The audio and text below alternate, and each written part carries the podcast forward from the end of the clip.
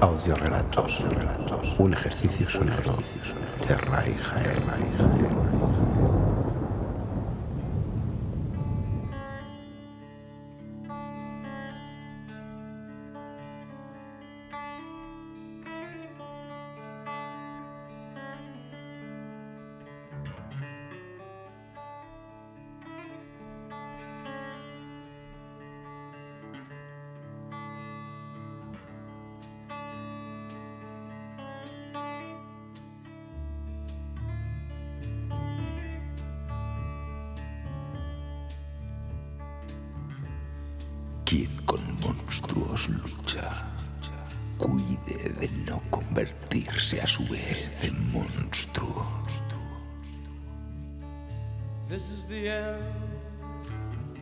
beautiful friend.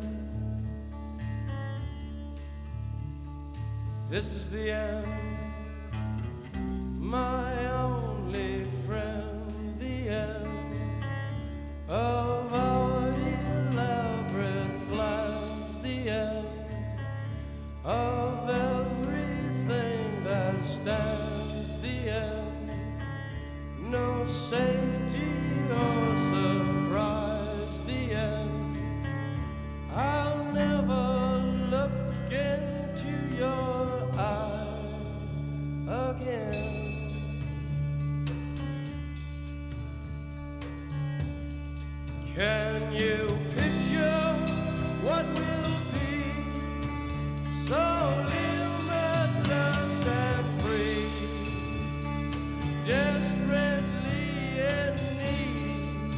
of stone.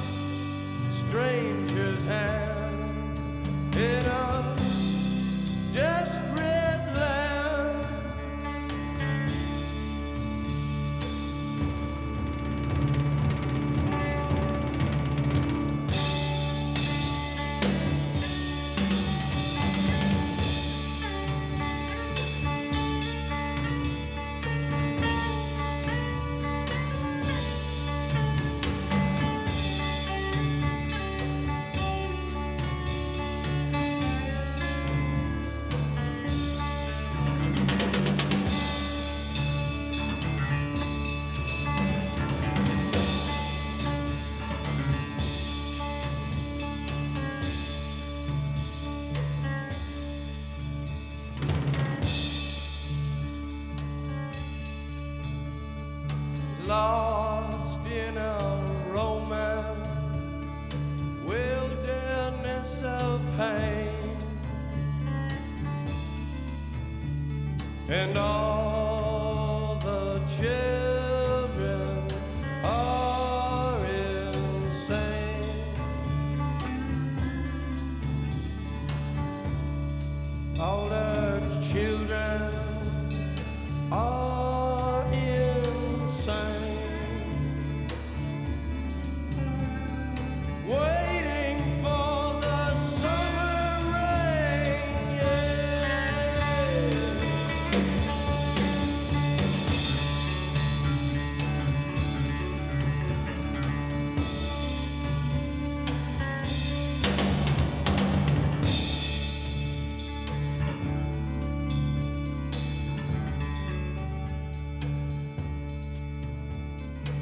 danger.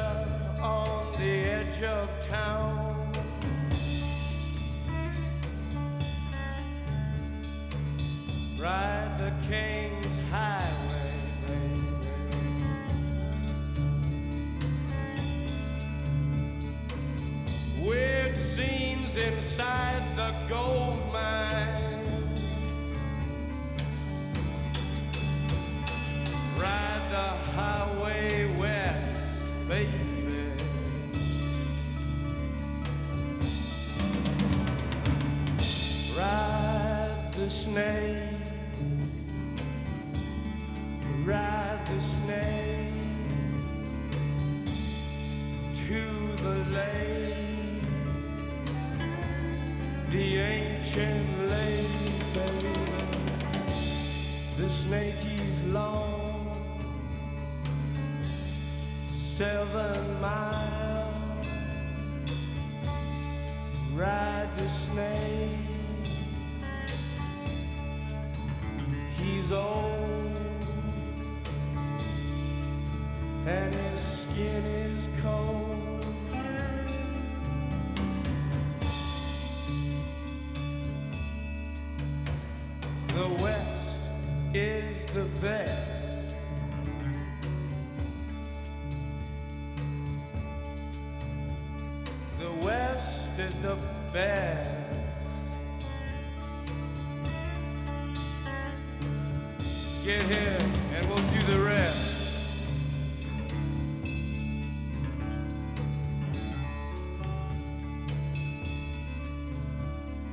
The blue bus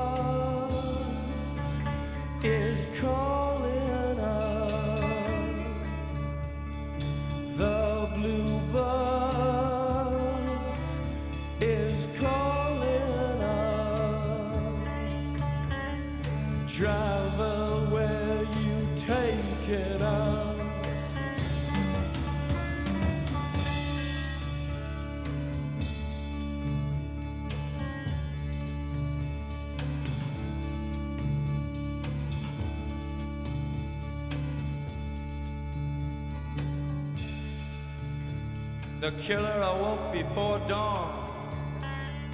He put his boots on. He took a face from the ancient gallery and he walked on down the hall.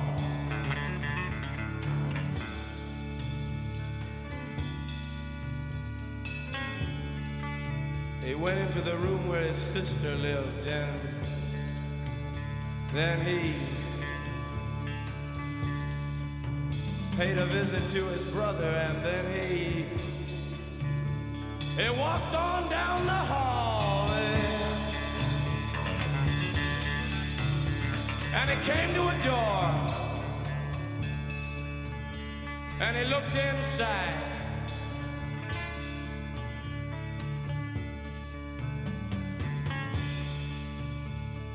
Father, yes son, I want to kill you.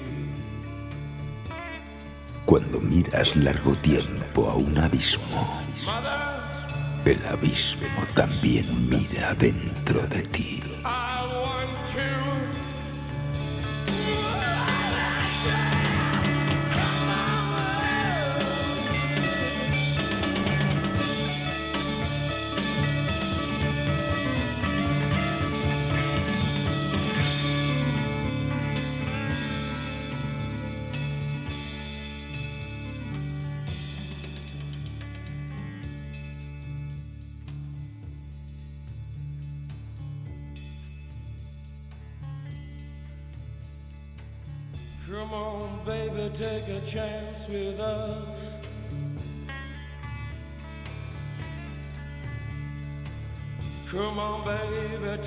Chance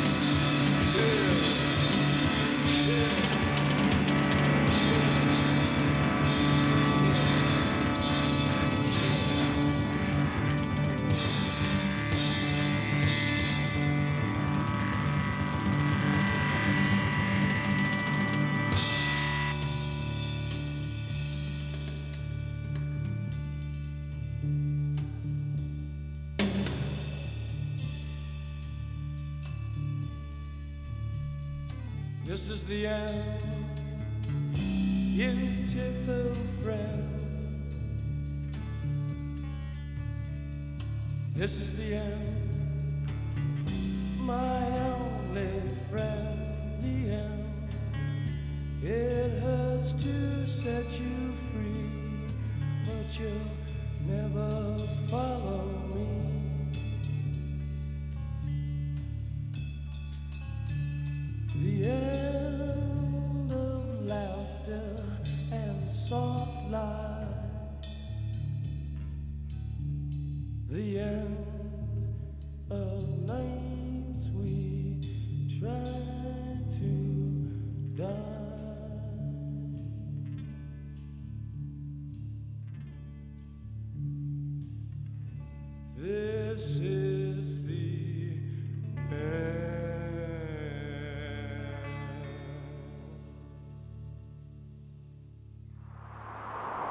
El Cierzo este año trae ecos de podcasting. Décimas jornadas de podcasting este año en Zaragoza. Podcast en directo, mesas redondas, talleres, actuaciones, mercadillo. 23, 24 y 25 de octubre en Las Armas. Con el patrocinio de Asociación Podcast, Evox y el Ayuntamiento de Zaragoza. Acércate al podcasting. Estás escuchando Audiorelatos, un podcast de Rai Jaén.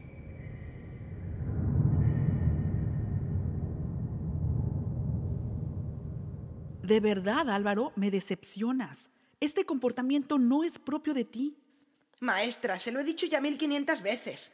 Tengo mis razones para no querer seguir en esa clase. A pesar de sus diez años recién cumplidos, el pequeño Álvaro tenía las ideas muy claras. Además, no veo justo que me tenga que sentar otra semana al lado del nuevo. Que se siente otro. ¿Por qué tengo que ser siempre yo? Somos más de 30 en la clase y siempre me toca a mí.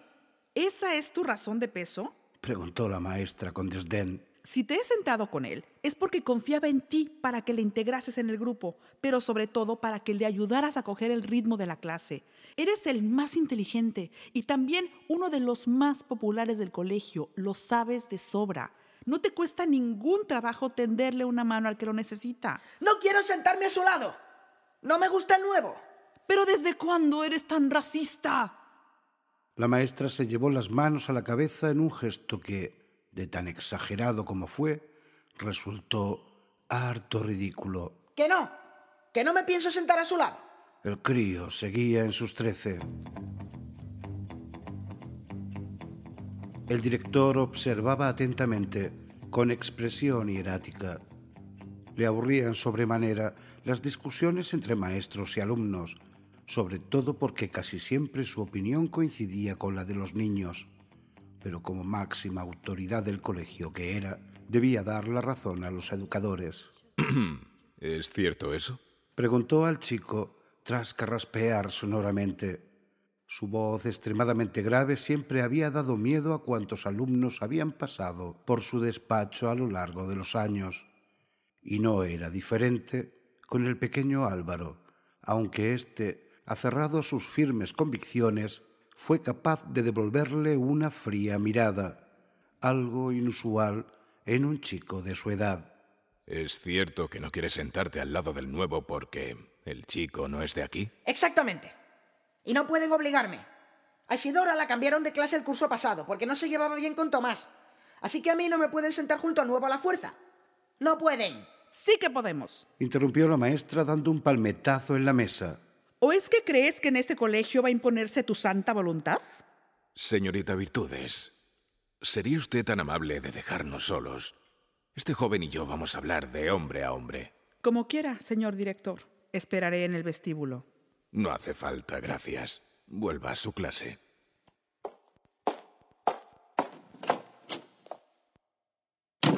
Se notaba a la legua que la señorita Virtudes le había sentado fatal que don Eulogio, el director, la desautorizase delante de uno de sus alumnos.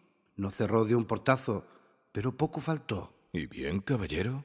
Prosiguió el director, modulando su voz de forma extraordinaria, despojándola del tono serio que la caracterizaba y transformándola en un susurro suave, de esos que inspiran confianza. Dígame la verdad. Ya se lo he dicho, no me gusta el nuevo. A mí tampoco me gusta. De hecho, me repugna. Imagino que habrás notado el terrible hedor que desprende. No lo soporto, me provoca náuseas. No, yo... yo... El niño no sabía qué contestar. No esperaba tal declaración por parte de un adulto.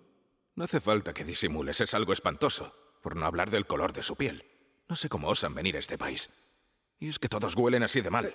Pero no, no. El pobre Álvaro empezaba a sentirse bastante incómodo. No es por el olor. A mí eso me da lo mismo.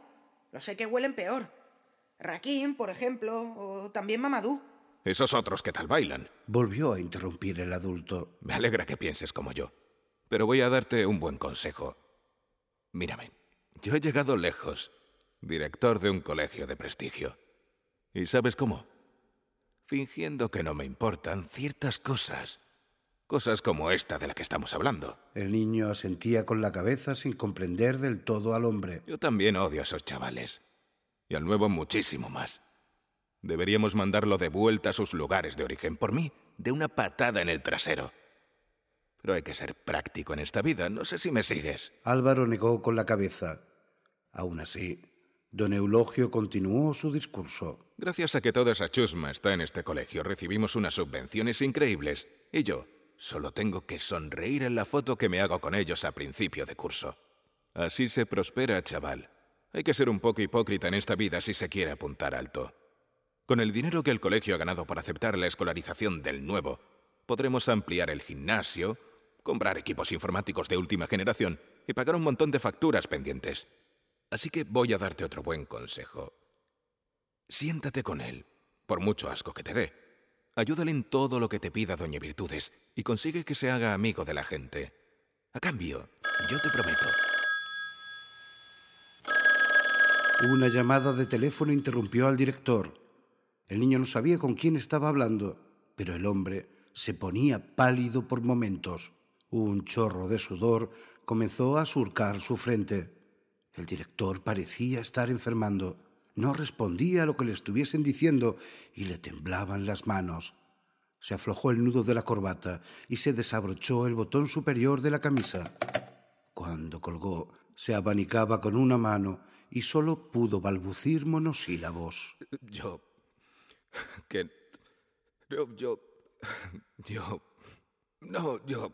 Que no. Señor director, Álvaro aprovechó la coyuntura para poder por fin explicarse. a mí me da igual de dónde venga el nuevo. Así como el color de su piel o su olor corporal.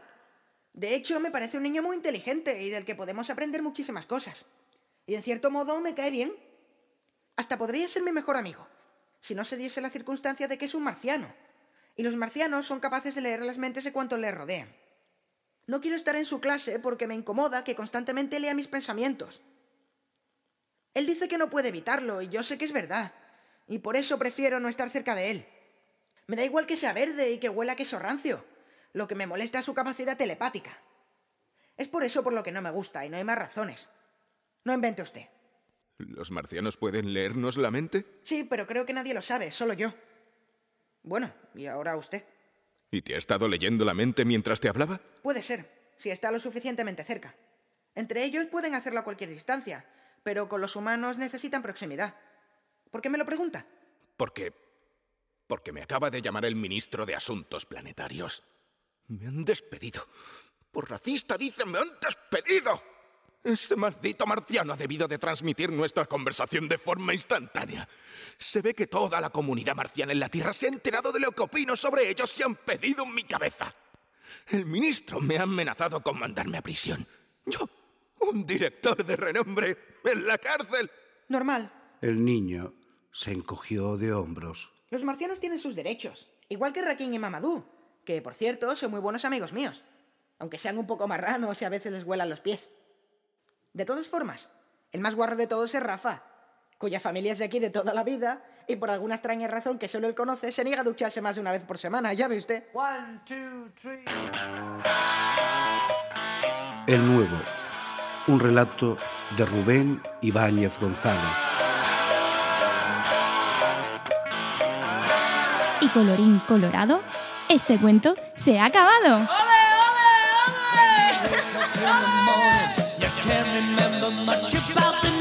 ole!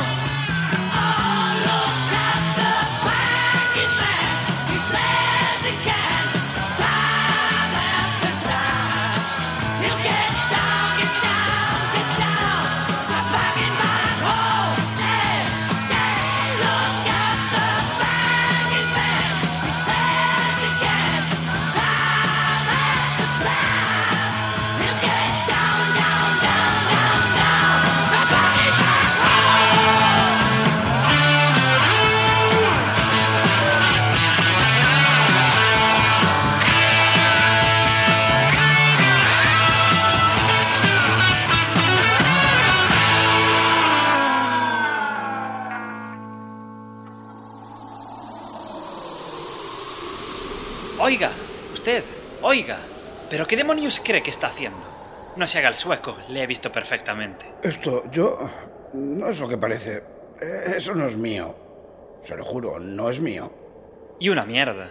¿Acaso cree que me chupo el dedo? Pero ¿no le da vergüenza arrojar algo así en un paraje natural protegido como este? Bueno, en verdad, si se para usted a pensarlo, es 100% biodegradable. ¿Y usted se ha parado a pensar lo que tardan los desechos en descomponerse? La piel de un plátano, por ejemplo, necesita entre 2 y 10 días para degradarse, y si hablamos de la monda de una naranja, puede llegar a tardar hasta 5 meses. Imagínese eso que usted acaba de tirar. Tampoco se ponga así, ni que fuera yo el primero que lo hace. Pero tendrá usted poca vergüenza. Voy a ponerle una multa, que se va a cagar vivo. Usted verá. Póngame todas las multas que le dé la gana, pero luego aténgase a las consecuencias. ¿Cómo? Mírelo bien. Le recuerdo además que esta noche es la final de la Champions. Yo podría esconderlo mejor y, y usted esperar a que sea otro el que lo encuentre. Así todos ganamos. Pero... Si me multa, mis desechos se convierten en su responsabilidad. Mientras que si hace la vista gorda, podrá echarle el muerto al del turno de mañana. Y nunca mejor dicho, porque le advierto que mi padre, muerto, lo que se dice muerto, todavía no está. Pero para cuando se le pase el efecto del cloroformo, la temperatura habrá bajado lo suficiente como para que el viejo no llegue a mañana. Así que usted decide, me multa y se encarga usted de llevarlo a un hospital, de poner la denuncia y de toda la tediosa burocracia, o hace como que no me ha visto y se va con sus amigos a ver el fútbol tan tranquilo. Es usted despreciable. Ande, lléveselo detrás de aquellas rocas, que al menos no se vea desde la pista forestal. Desde luego. Y colorín colorado, este cuento se ha acabado.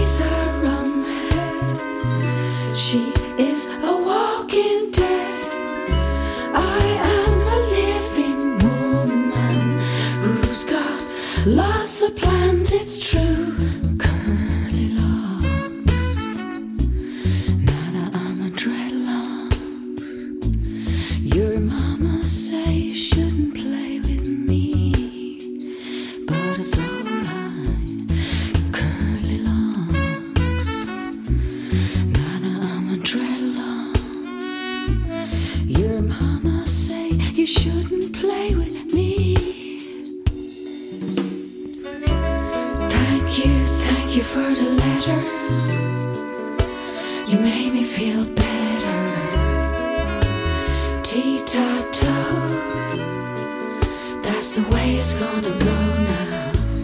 Curly locks, two rows before you.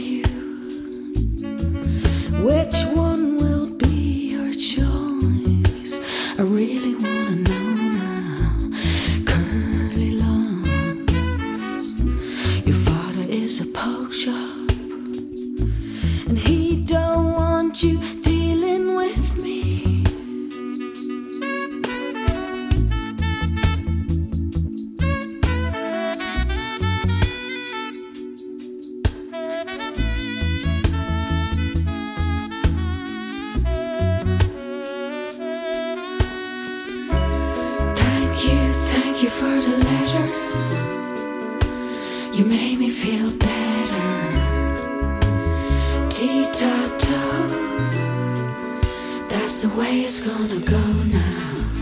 Curly locks, two roads before you.